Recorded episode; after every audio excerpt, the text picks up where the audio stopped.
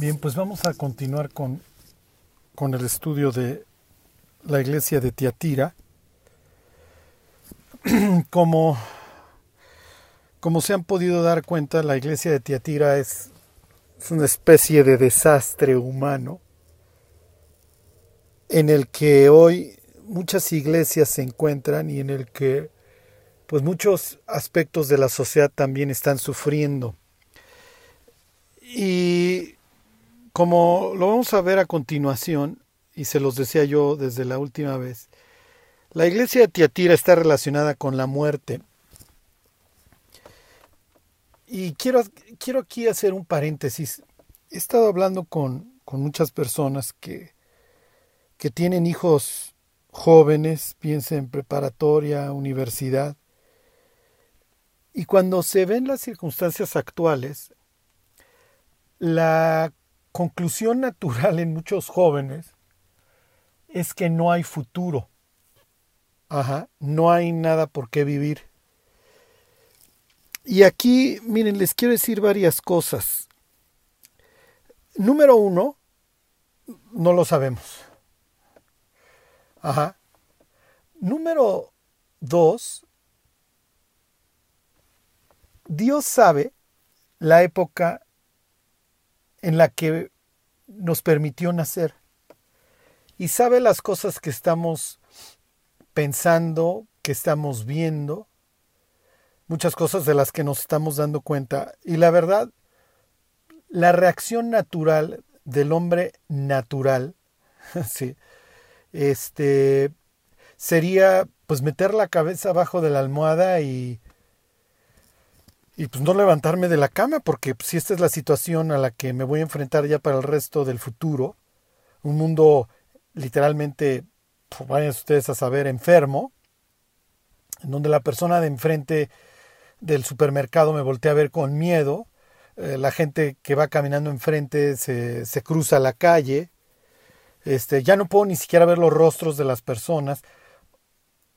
Eh, esto se va a componer económicamente, sí o no. Todas estas son cuestiones, como les he estado diciendo, que son para que las gente salieran a las calles a echar de gritos, vueltas locas. Y aquí les vuelvo a hacer énfasis en lo que les decía yo hace algunos estudios. Por, por nada estéis afanosos. O sea, le podemos dar vueltas muchas veces a lo que hoy estamos viviendo o buscar a Dios. Ahora, lo que pasa es que, y aquí paso al número 3, pienso que Dios nos está dando la última exprimida, como para decirnos, a ver, yo puedo venir cualquier día por ustedes, iglesia, pero ¿dónde está su corazón? Porque donde esté su tesoro, ahí está su corazón y como que están muy arraigaditos en el mundo y les gusta mucho el mundo, pues les hago ver, les quito la máscara y les enseño la clase de mundo. La clase de mundo, ¿a dónde va a acabar esto? ¿Sí me explico? Porque es cuestión de trayectoria. Digo, no, no, no necesita uno ser futurólogo ni ser el más brillante de todos los reporteros alternativos en el movimiento de la verdad. O sea, las cosas no van bien. Entonces, cuando nosotros pensamos en que Jesús, voy a pensar en voz alta, viniera esta noche por nosotros, pienso que muchos ya estamos en un punto en donde, Señor, no me importa el día que vengas, pero ven ya. O sea, no hay nada que rescatar acá. Y es natural que los jóvenes digan, sí, pero yo quiero terminar mi carrera, me quiero casar, quiero tener hijos, y todas estas cosas están bien. Entonces, ¿cuándo va a regresar Jesús? ¿Mañana? ¿Pasado? ¿Cinco años, siete años, diez años, veinte años? No lo sabemos. Entonces, con Dios siempre, siempre va a haber propósito. Y hoy les voy a hacer referencia al capítulo 1 del Génesis. Cuando Dios escribe lo que nosotros entendemos por creación, lo que está haciendo es asignar roles. Ajá. Y Dios crea al hombre también con un rol, con un propósito. El, el problema viene cuando nos salimos del propósito. Cuando nosotros no entendemos para qué nacimos ¿Y para qué volvimos a nacer? Estamos en severos problemas, porque vamos a ir dando tumbos por la vida. ¿eh? Y esto es querer cocinar los bisteces con el tostador. O querer engrapar los papeles con una pistola. O sea, las cosas fueron hechas con un propósito. Y cuando los seres humanos dejamos de ver por qué fuimos alcanzados, entra el terror. Y es natural. Y las noticias no son en lo más mínimo alentadoras, o sea, todo, todo el tiempo es, este, que ya acabo de leer en el financiero, esta noticia está, bueno, que las gentes se, se, se, escapan de los hospitales. Entonces, y luego te dicen, no, es que la curva no baja, y alcanzamos, todavía no alcanzamos el pico, y llevamos tanto récord de muertos, o sea, y es para volverse loco. Y acuérdense, el ser humano no fue creado para vivir solo. Es natural que las gentes estén colgadas de la lámpara en sus casas. Ajá. Entonces, miren, una recomendación que les quiero hacer es agarren, aunque sea la videoconferencia, y con eso yo no les quiero decir que salgan a las calles a violar las normas que las autoridades están poniendo, porque tampoco vendríamos al caso. Ajá. Pero agarren la videoconferencia y háblenle a un amigo y platiquen con los amigos. Vean sus caras. Necesitamos ver los rostros. ¿No se acuerdan de estas este, estadísticas que les daba yo hace poco? Los seres humanos nos hemos vuelto menos empáticos. Y como, y como ahora nos comunicamos a través de los pulgares, le hace a través de los chats, este, las personas son cada vez menos hábiles para leer las expresiones faciales. Ajá. O sea, nos estamos volviendo como psicópatas. Digo, de esto hablaban los últimos tiempos. O sea, la angustia, la expectación de las cosas que sobrevendrán. Como dice Romanos al final del capítulo primero, la gente se, se iba a volver implacable con una ausencia total del temor de Dios. O sea, si volteas a ver la hora, pues es la hora que Dios nos dijo, más o menos a esta hora en su reloj iban a estar pasando estas cosas. Pero si no ponemos los ojos en Cristo, puestos los ojos en Jesús, el autor y consumador de la fe. O sea, literalmente vamos a, podemos caer en unas depresiones de terror. Y quiero decirle a los jóvenes que me escuchan, Qué bueno que quieras terminar tu carrera. Por favor, hazlo, porque no sabemos si Jesús va a venir mañana o en 20 años. Qué bueno que tengas la ilusión de casarte y de tener una familia. Qué bueno. Pues no importa si la persona tiene 13 años, 20 años, 40 años o 100. La única forma, el único sitio en donde las personas encuentran gozo y paz es en Cristo. O sea, no hay otro lado. ¿Ok? No hay otro lado. Y quiero decirle a todos los cristianos que me escuchan, o sea, llegar al cielo a darte de topes porque, ay, hubiera yo cumplido con mi propósito, tampoco tiene, o sea, no es lo que quieres. Acuérdense que los antiguos ven el cosmos como algo creado por Dios y que tiene que ser y cuyo orden tiene que ser mantenido. Ese era el propósito del ser humano. Los judíos le hubieran llamado tikkun olam.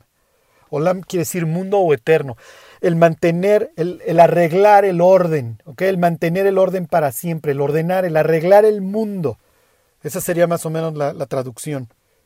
Entonces, cuando Dios te asigna una tierra, sea grande o chica, lo que importa es que tú mantengas ahí el orden. Entonces no me estés mezclando las semillas, como se mezclaron en el pasado mujeres con ángeles. ¿Sí se entiende? O sea, cuando Dios le prohibía a los judíos, por ejemplo, que no se vistieran con algodón y con lino al mismo tiempo, no es que le importe un comino la moda en ese sentido. Ay, no te vas a poner la camisa de lino con tus pantalones de lana.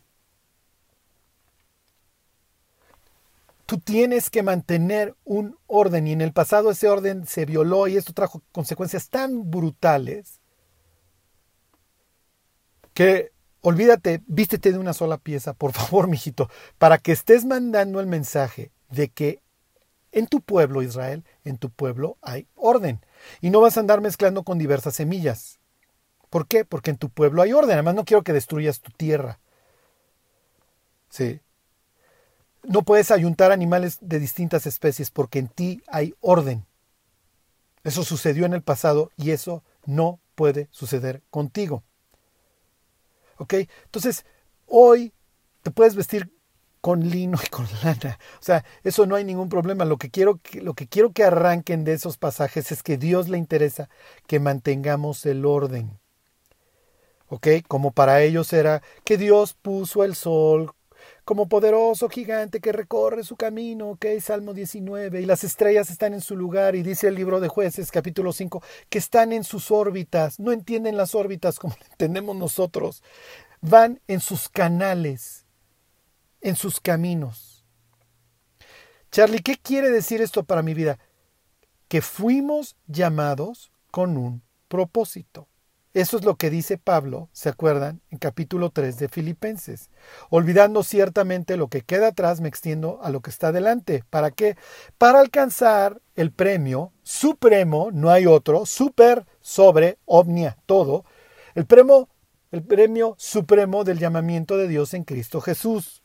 Entonces, miren, si terminen sus carreras y si les da tiempo y quieren conocer el sufrimiento humano, cásense allá ustedes. Esto es broma. sí, sí es broma, no se preocupen, si se casan el Señor, esto tiene, es parte del propósito.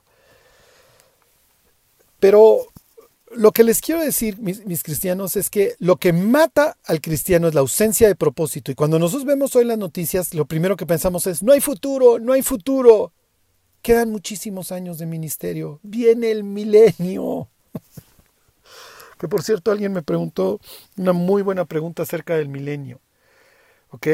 Hoy ya está tan pirado el mundo que ya ni el milenio, dice, no, el milenio es este simbólico. ¿Cuál simbólico? O sea, todavía queda mucho de servir a Dios, ¿eh? y el milenio y toda una eternidad.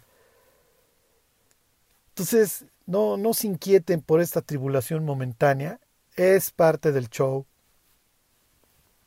Y pienso que, como les digo, Dios nos está llevando realmente a, a decir, ¿en serio sí disfrutas el mundo? ¿Te está gustando el mundo que estás viviendo? Porque, miren, cuando uno ve las fotos de las vacaciones y disfrutas y vas al restaurante y tus hijos van bien en la escuela y tienes para tus chicles, etcétera. ¡Ey, qué padre la vida! Pues no, no quiero que venga Cristo mañana, honestamente me la estoy pasando bien.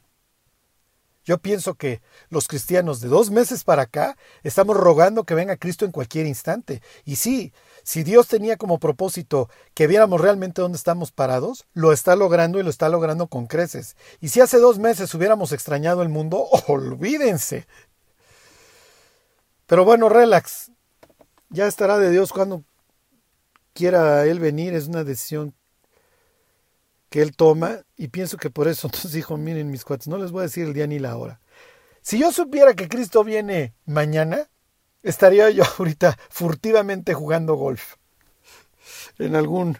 En, ya me hubiera brincado un campo de golf. No sé cuándo va a venir Cristo y estoy aquí hablando del Apocalipsis. Es lo único que me interesa si Dios nos dio un ministerio, pues vamos a cumplirlo. Ajá. Y este, yo les voy a hablar, si alcanzamos, acerca de lo que es, de lo que, de lo que implica para la iglesia de Teatira el recibir la estrella de la mañana. Que pocas palabras es la glorificación. Ajá.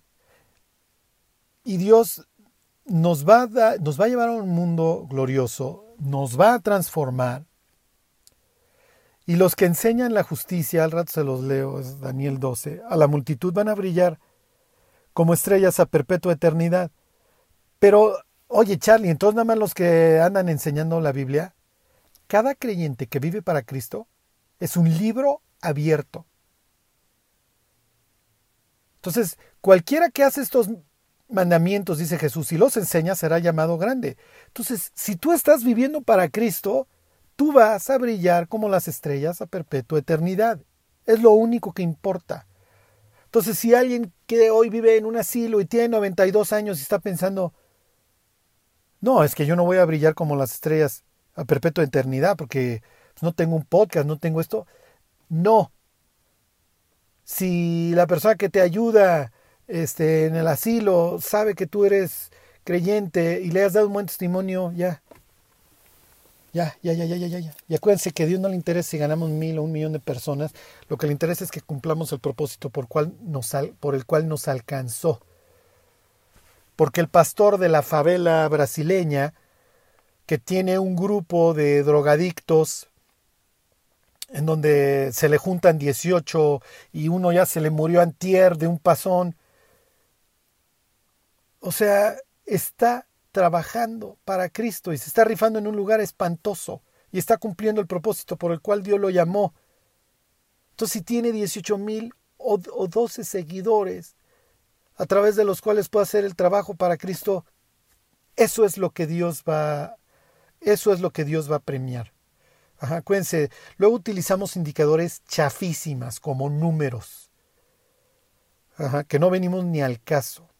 O sea, Jesús tuvo doce discípulos, de los cuales uno le salió traidor y se suicidó y se fue al infierno. Hace rato leía yo este, el Evangelio de Mateo al final, en donde habla de los once. Sí, once. Suficientes, ¿eh? Suficientes para que el Evangelio sea predicado alrededor de todo el mundo. Bueno, entonces, hablando de esto del, del, propósito, tomo a Jezabel. Acá, acá, bueno, acá, no, no, no, digo, su papá, la dinastía honrida, no, no, no, no, no, era un desastre. Pero acá le dan a gobernar el norte de Israel. Esta es la tierra de Dios. Años antes, Salomón había subido a Gabaón a buscar a Dios. Y Salomón le pide a Dios que le dé sabiduría porque lo puso sobre el pueblo más importante. O sea, piensen, digo, Salomón acaba mal y es el que sienta las bases para que todo esto se, se viniera abajo. Pero piensa el contraste de una persona pidiéndole a Dios que le dé sabiduría, mientras que acá, ¿y por qué no? Vámonos a traer, ¿por qué no nos traemos de esta región de Tiro y de Sidón, ¿por qué no nos traemos a la hija de Ed Baal, a una princesa? ¿Eh? ¿Por qué no importamos el culto a Baal? ¿Por qué no hacemos un templo para Baal? Y esto obviamente acaba en un en una lo voy a decir con todas sus letras, en una masacre porque Jezabel lleva a cabo una masacre.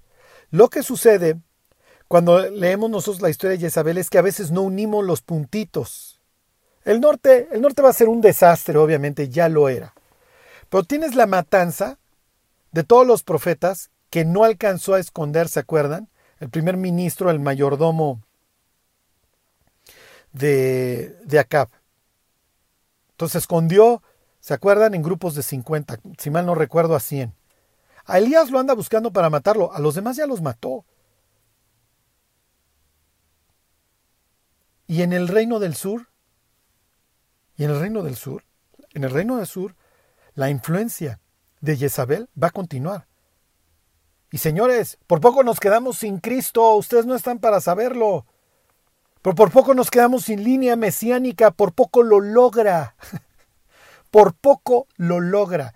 Jezabel se va a encargar de destruir el rastro de Dios en cada mujer en el planeta.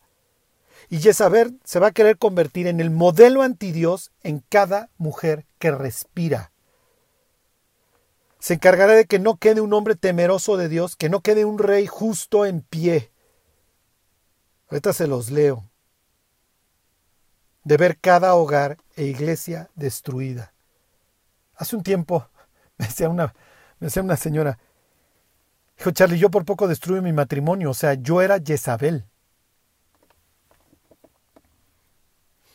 ¿Y cuántas mujeres hoy no voltean con nostalgia a pensar en lo que pudo haber sido su matrimonio si no se hubieran comportado como Jezabel? ¿Y cuál es el punto? que las personas dejan de cumplir el propósito por el cual Dios las alcanzó. Y la Biblia quiere ver, como muestra en Tito, a mujeres que sean sobrias en su porte, no dadas al vino, como dice Pedro, que tengan un adorno, no como Jezabel. Y ahorita les, me voy a meter a la mente hebrea, en la literatura del segundo templo. Que tengan como adorno el adorno más precioso que puede tener una mujer, que es un espíritu amable y apacible. Pacíficas. Bienaventurados los mansos, porque a ellos se les va a dar la tierra por herencia. Los gobernadores en el milenio no van a ser gentes histéricas que se dedican a echar de gritos, a destruir las cosas. No va a ser el psicópata, va a ser el pacífico. Porque si algo no va a haber en la eternidad, no es ni mota, ni calmantes, ni tafil, ni valium. No los vamos a necesitar. ¿Ok? No va a haber la mujer iracunda. No va a haber el hombre histérico que nomás le anda robando la paz al resto de los demás. Y que en los niños, olvídense. Ahí les paso el tip de un libro que se llama Scared Sick, enfermo de miedo y de lo que provoca un ambiente hostil en el cerebro y eventualmente en el cuerpo de un infante. Entonces, Jezabel tiene que ser desterrada de todas las mentes, de todos los hogares, de todas las iglesias. No puede, no puede existir. porque La mujer que se deja guiar por este por este modelo, no quiero decir espíritu porque está muy de moda y luego se presta para cualquier cosa y extrañoida, pero la mujer que sigue el modelo de Jezabel va a ser una mujer infeliz. Lo lamento, así es. El mejor adorno de una mujer es un espíritu afable y apacible. Y yo sé que desde la caída Eva quiso controlar la situación, y por el otro lado hay una agenda para destruir a los hombres? Chijo. ¿Han visto los niñotes? Que andan embarazando mujeres y abandonándolas? ¿Que se dedican a jugar videojuegos en casa de sus papás? ¿Que no son capaces de mantener un trabajo más de 15 días? ¿Que viven de mantenidos con sus mujeres? Porque siempre hay un roto para un descosido. ¿eh? Pero este es el mundo, este es el mundo en el que hoy vivimos un mundo espantoso. Les voy a leer algunas notas de, de esta, de esta este, autora, se llama Jane Twench, de un libro que se llama Generation Me, que habla de los mileniales. Super libro, super investigación. El panorama que presenta es obviamente lo que llamarían en alemán el Zeitgeist, el, el espíritu del momento. Es Jezabel. El mensaje que se le manda a las mujeres, y le cito tal cual la página 210, dice, muchas mujeres andan, pasan por estas revistas, ya te puedes imaginar qué clase, o sea, las revistas de moda, si mal no recuerdo. Dice, para recibir consejos acerca del sexo. Y el mensaje general es, y esto es en lo que quiero recalcar, es tu cuerpo, pásatela bien y haz lo que quieras hacer. Y miren, si la estuviéramos pasando súper bien y esto hubiera traído la alegría y la paz y el gozo que las mujeres estaban buscando, ¡hey, adelante, haz lo que se te pegue la gana! Casi casi estoy escuchando a Alistair Crowley. El primer mandamiento es haz lo que quieras. Do as thou shalt. No me acuerdo cómo lo decía él en inglés. Fíjense, Heather, 24 años, casi casi lo resume en cuanto al cambio generacional. Y entonces habla Heather. Eh, alguna vez el sexo era algo que, que, así, que tenías con tu esposo. Luego es algo que hacías con la persona que amabas. Ahora Es para propósitos recreacionales. Gracias, Jezabel. Estamos súper agradecidos.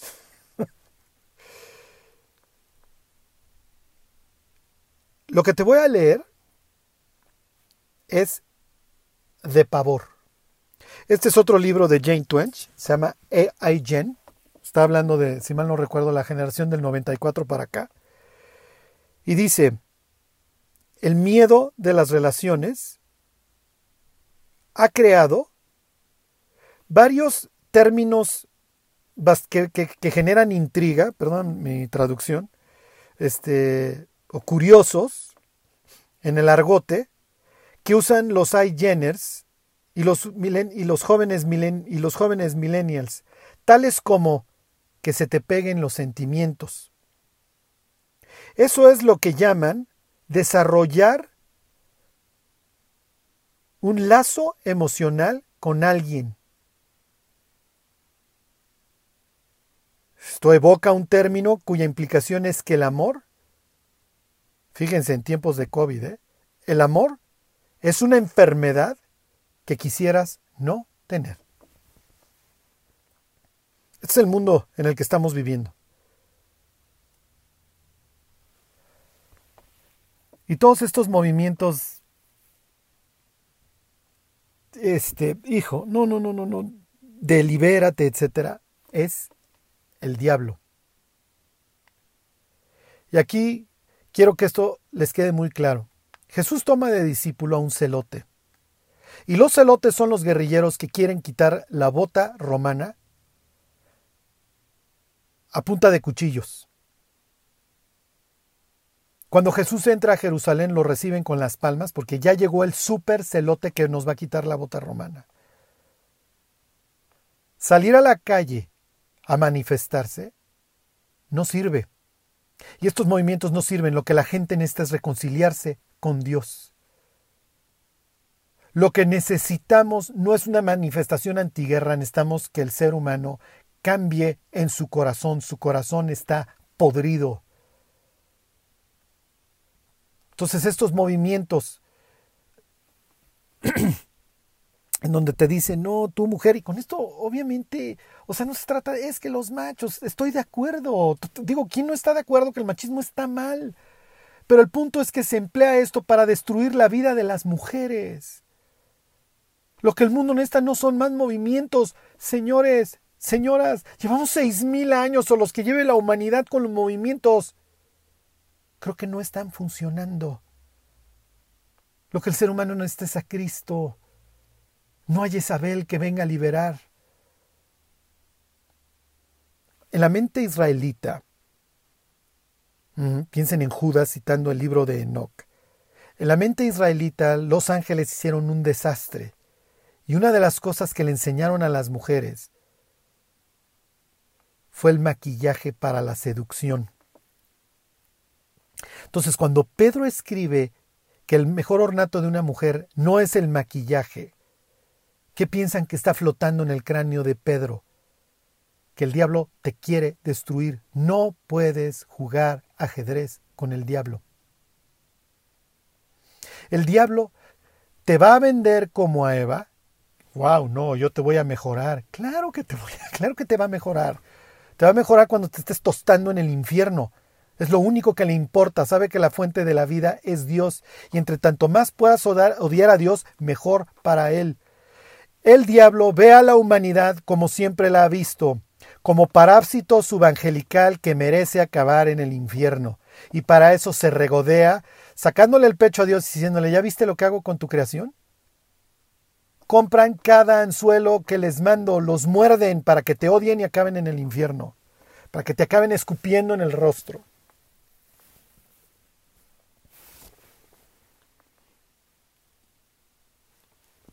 Nos engañaron. El diablo se ha dedicado a vernos la cara todo el tiempo. El problema viene cuando uno piensa, no, a mí no me ha visto la cara un segundo. ay, ay, ay, ay, ay, ay, ay, ay. Entonces, no, Charlie, es que tenemos que tomar las calles, tenemos que hacer esto. Lo que necesita correr es el Evangelio. No hay otra respuesta para el ser humano. Este mundo está destinado a las llamas y no pudiera ser distinto. Coloca al ser humano en el paraíso nuevamente y con el mismo corazón y vas a acabar con los mismos problemas. Lo lamento. Lo lamento. Vas a volver a tener guerra, tribunales de lo familiar, antrax, COVID, todo el paquete. El problema del ser humano está en sus pecados. De esta forma destruimos nuestra vida y destruimos la vida de los que nos rodean. Ok. Les decía yo que la magnitud del daño que, que puede hacer Jezabel es brutal. Les leo unos versículos de Segunda de Crónicas, capítulo 21. Joram Joram, Joram es, Joram es precioso, Joram. ¿Por qué reina Josaf? ¿Por qué hay Jezabel en la, en la iglesia? ¿Por qué, ¿Por qué Dios permite a Jezabel? No es que la permitan, es que la invitamos. Ese es el problema. O sea, Jezabel no tenía nada que hacer en Israel, pero ¿por qué no? Hey, acá, ve por ella. En el reino del sur, contemporáneo a Acab, está Josafat. Y la Biblia presenta a Josafat como un buen hombre. En, en, el cerebro de Josafat, aunque ustedes no lo crean, está que lo que va a ayudar al reino del sur es que el pueblo conozca la ley de Dios y se dedica a enviar gentes que enseñen las leyes de Dios. Pone jueces, a los jueces les dice que no están juzgando en lugar de humanos, sino en lugar de Dios, así que apliquen bien la ley. Pero Josafat se vuelve amigo de Acab. Y hey, ¿por qué no se casa tu hija Acab con mi hijo? Claro, ¿por, ¿por qué no continuamos y seguimos propagando a Jezabel? Les decía yo, ¿a qué hora invitaron a Balaam en la iglesia de Pérgamo? ¿A qué hora invitaron en la iglesia de Tiatira a Jezabel? ¿O cómo se fue metiendo y de repente los ancianos ya no supieron qué hacer con ella? En el caso de Josafat, él quiso, y en el pecado le mataron prácticamente a todos sus hijos. Le mataron prácticamente a todos sus nietos. Y yo le diría a Josafat, los mataste tú. Tú los mataste en el instante que estableciste parentesco con Acab. Tú los mataste, tú eres el responsable y tú bien sabías que no tenías nada que hacer con Acab. Josafat pasa la historia como uno de los personajes más brutos de toda la escritura, más babosos. y si no sabes a qué me refiero, busca ahí la plática de, del reino de Josafat. No solamente por andar ya acompañando a la guerra a Acab, ¿eh? Por poco extermina a su, a su propia descendencia.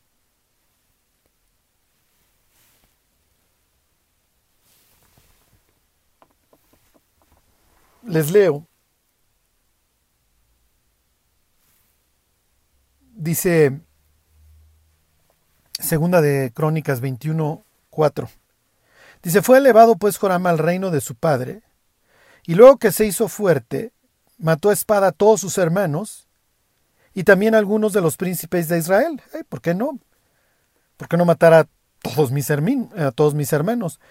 Me brinco al 6 y anduvo en el camino de los reyes de Israel como hizo la casa de Acab, porque tenía por mujer la hija de Acab, e hizo lo malo ante los ojos de, Jehová.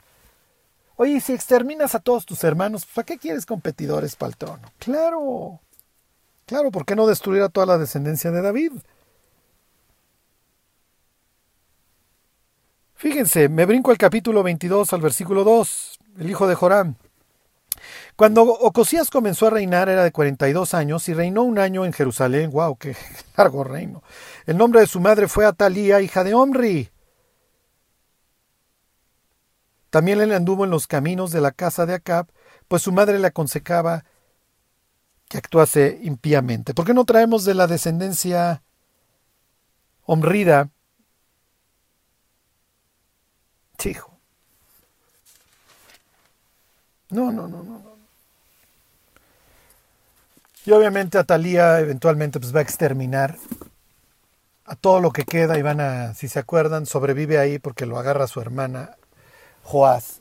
Y Joás tiene sus claroscuros en su reino.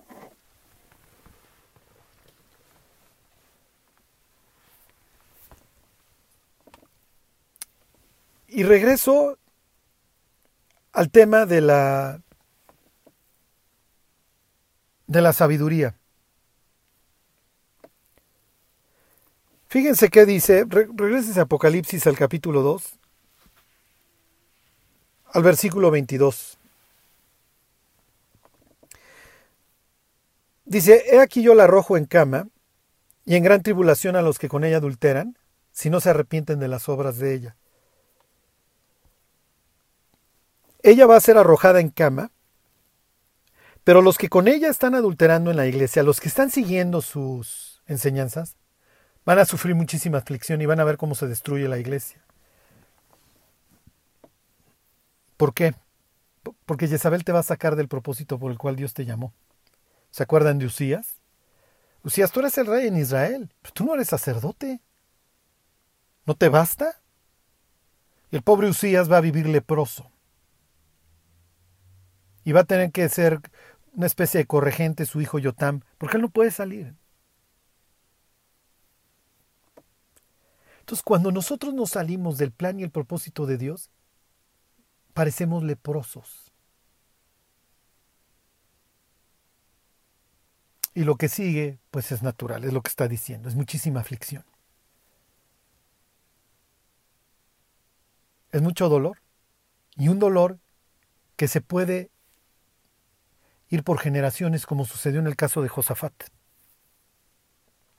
que veas a tus hijos morir y que veas a tus nietos morir por haber andado jugando con Jezabel. Y Jezabel cree que a través de su seducción, etcétera, y eso se me fue el tren. La seducción es algo que entendían los judíos, así lo veían ellos algo que los ángeles caídos le habían enseñado a las mujeres. Y poner antimonio en los ojos, etc. Entonces, cuando viene Jehú a matarla, Jezabel sale a la ventana toda maquillada, porque intenta seducir a Jehú, que Jehú no le importa mucho, no le importa mucho Jezabel y ordena que le echen por la ventana y esta, y esta acaba muerta. Entonces, este, este, este concepto de la fe fatal no, o sea, no entra dentro de los planes de Dios. Y tiene la contraparte, tienes al niñote, tienes a, Balaam, viendo a ver cómo le hago para pudrir al pueblo de Dios y me llevo una lana. Pero cuando yo le estoy dando esta plática, a mí lo único que me interesa es que cada creyente que está escuchando esto le pida a Dios, Dios, no permites que la brújula se descomponga, porque yo quiero cumplir el propósito por el cual me alcanzaste.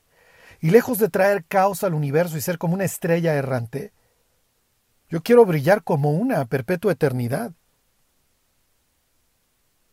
No permitas que pierda lo más por lo menos. Ok, fíjense. Dice la sabiduría ahí en el capítulo 8 del libro de Proverbios. En el versículo 34 dice, Bienaventurado el hombre que me escucha, velando a mis puertas cada día, aguardando a los postes de mis puertas, porque el que me halle, hallará la vida y alcanzará el favor de Jehová. Mas el que peca contra mí, defrauda su alma. Todos los que me aborrecen, aman la muerte. Y hoy desgraciadamente hay muchas mujeres que nunca olvidarán eventos en su vida asociados con la muerte. Y que vivirán grandes depresiones por sucesos de su vida asociados con la muerte. muchas veces de los propios infantes que traían en su vientre. Y quiero decirles que Dios restaura lo que pasó y que no hay un pecado lo suficientemente grande que Dios no pueda perdonar.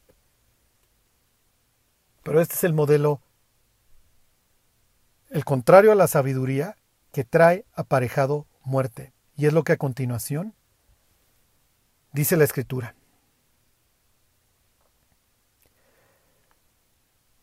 Dice Apocalipsis 2.23, y a sus hijos heriré de muerte.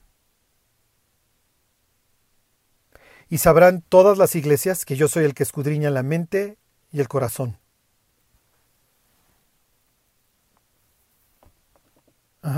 Juan vuelve a presentar a Jesús como Dios. Esto es una cita de varios versículos del Antiguo Testamento. Les paso ahí Jeremías 11:20, Jeremías 17:10 y sabrán que yo soy yo Jehová el que escudriño la mente y el corazón para dar a cada quien conforme a sus obras.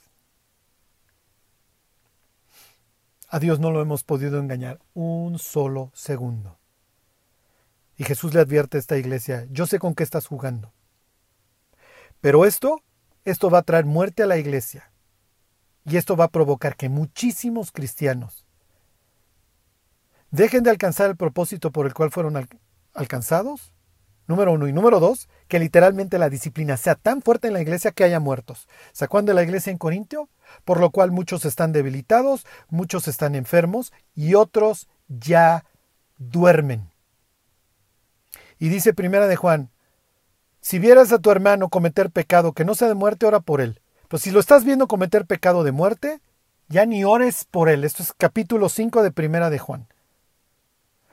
¿Por qué? Porque están haciendo tal tropezadero en la iglesia que mejor es que se, que se vayan. Y a sus hijos heriré de muerte. Y así como en la iglesia de Pérgamo nos recuerdan de la caída de los hombres por su fornicación, ¿se acuerdan?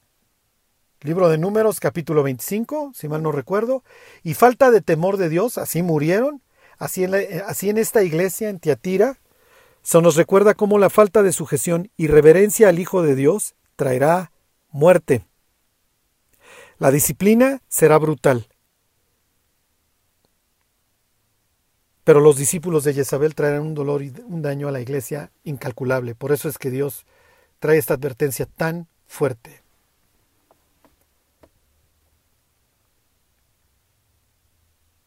Versículo 24.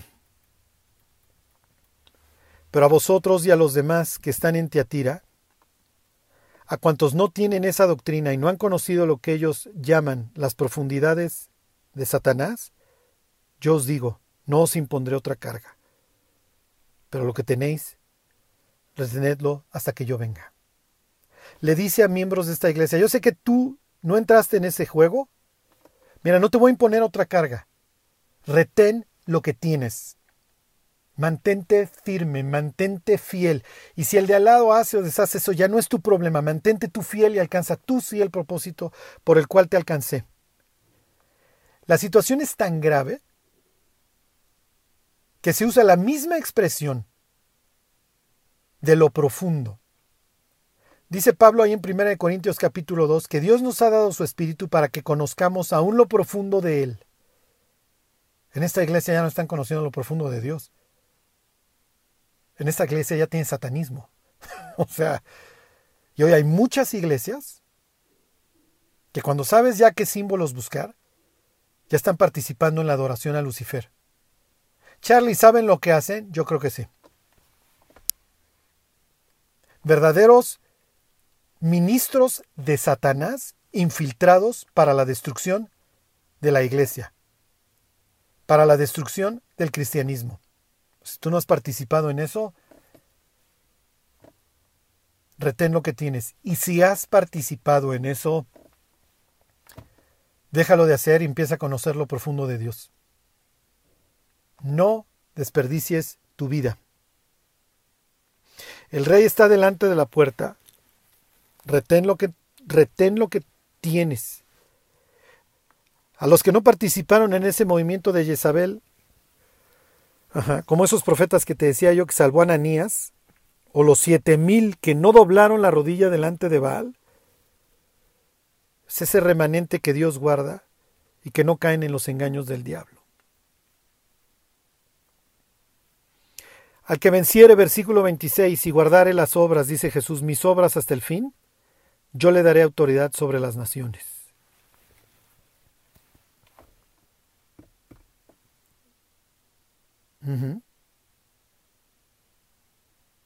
Y las regirá con vara de hierro, y serán quebradas como vaso de alfarero, dice Jesús, como yo también le he recibido de mi Padre. Esta historia arranca con el Salmo 2, y acaba con el Salmo 2. Esta historia tiene que ver con el dominio. ¿Quieres gobernar con Cristo? Hay que sujetarse. El que se humilla será enaltecido. ¿No quiere uno gobernar con Cristo? Está bien, no, esto no es de a fuerzas.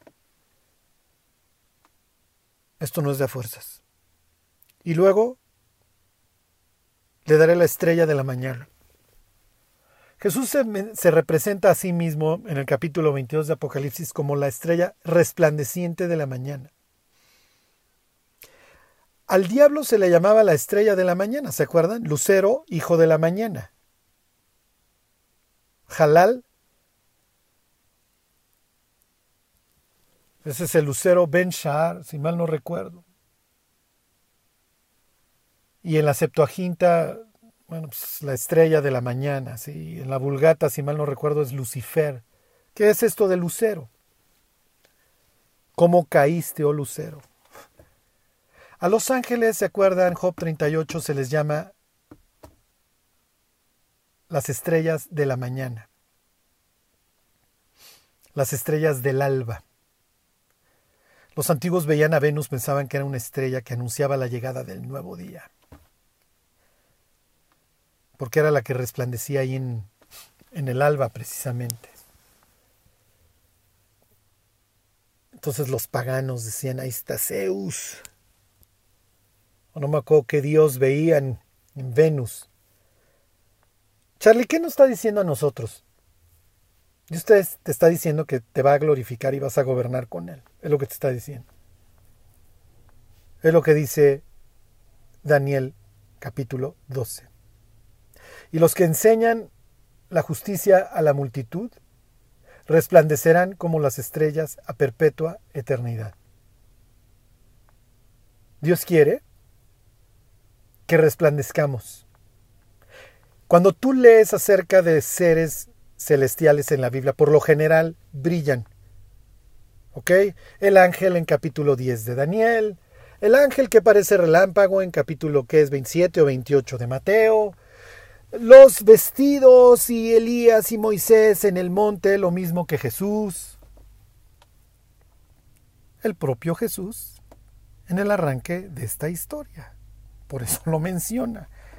Sus ojos son como llama de fuego y parece bronce bruñido, bronce refulgente. Está brillando.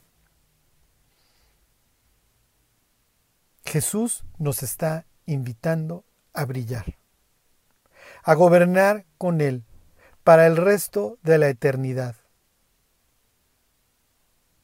¿Qué es lo que quiere hoy? Una actitud mansa y humilde, porque es lo que Dios premia. Bienaventurados los pobres en espíritu, ¿por qué? Porque de ellos es el reino de los cielos. Bienaventurados los mansos, porque ellos recibirán la tierra por heredad. Léanse luego el Salmo 37. Es lo mismo. No se trata de salir a un movimiento de liberación y de independencia. No sirve. Son puros anzuelos del diablo. Lo que sirve es humillarse delante de Dios para que Él nos exalte cuando sea tiempo.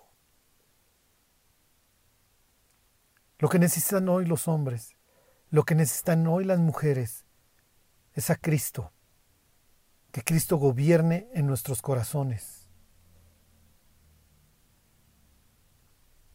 ¿Qué seguiría? ¿Con qué otra cosa se identificarían los creyentes de Tiatira? Bueno, pues con todos estos versículos de más adelante en capítulo 19, en donde dice que Jesús va a gobernar a las naciones con vara de hierro. Les voy a leer capítulo 17 de Apocalipsis. Obviamente los cristianos de Tiatira hubieran dicho, mm, creo que por ahí va la cosa. Esta es la diosa Roma, así la veían, ¿eh? vestida de púrpura, la copa, sus joyas. Fíjense, 17.1. Vino entonces uno de los siete ángeles que tenían las siete copas postreras y habló conmigo diciéndome, Ven acá y te mostraré la sentencia contra la gran ramera, la que está sentada sobre muchas aguas, con la cual han fornicado los reyes de la tierra, ahí tendrías acá, obviamente, y los moradores de la tierra se han embriagado con el vino de su fornicación. ¿Y me llevó en el espíritu a dónde? ¿Al cielo? No, a un sitio caótico, al desierto y vi una mujer sentada sobre una bestia escarlata llena de nombres de blasfemia que tenía siete cabezas y diez cuernos. La que tiene las siete cabezas y los diez cuernos es la bestia. La mujer está sentada sobre ella. Versículo 4. La mujer estaba vestida de... Mm, en contraposición a una vendedora, ¿se acuerdan? A Lidia. Está vestida de púrpura, el color relacionado con Tiatira. Y escarlata y adornada de oro, ahí tienen los, lo que mencionaría Pedro en en su primera carta en capítulo 3, de piedras preciosas y de perlas, y tenía en la mano un cáliz de oro lleno de abominaciones y de la inmundicia de su fornicación. Bla, bla, bla, bla. ¿Qué es lo que sucede? Que la bestia la acaba traicionando y la acaba matando.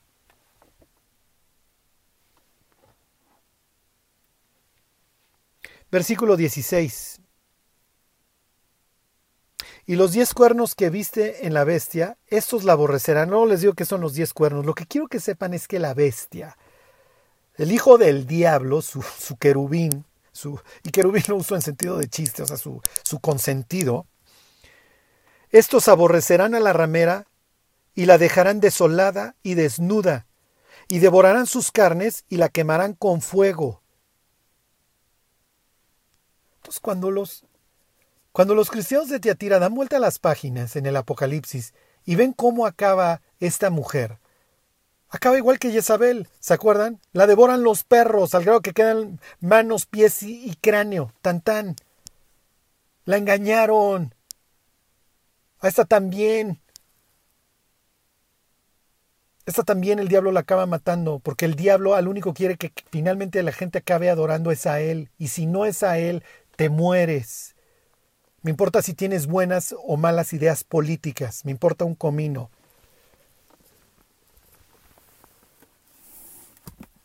O gobernamos con Cristo o el diablo nos va a acabar devorando. Pero no hay puntos medios.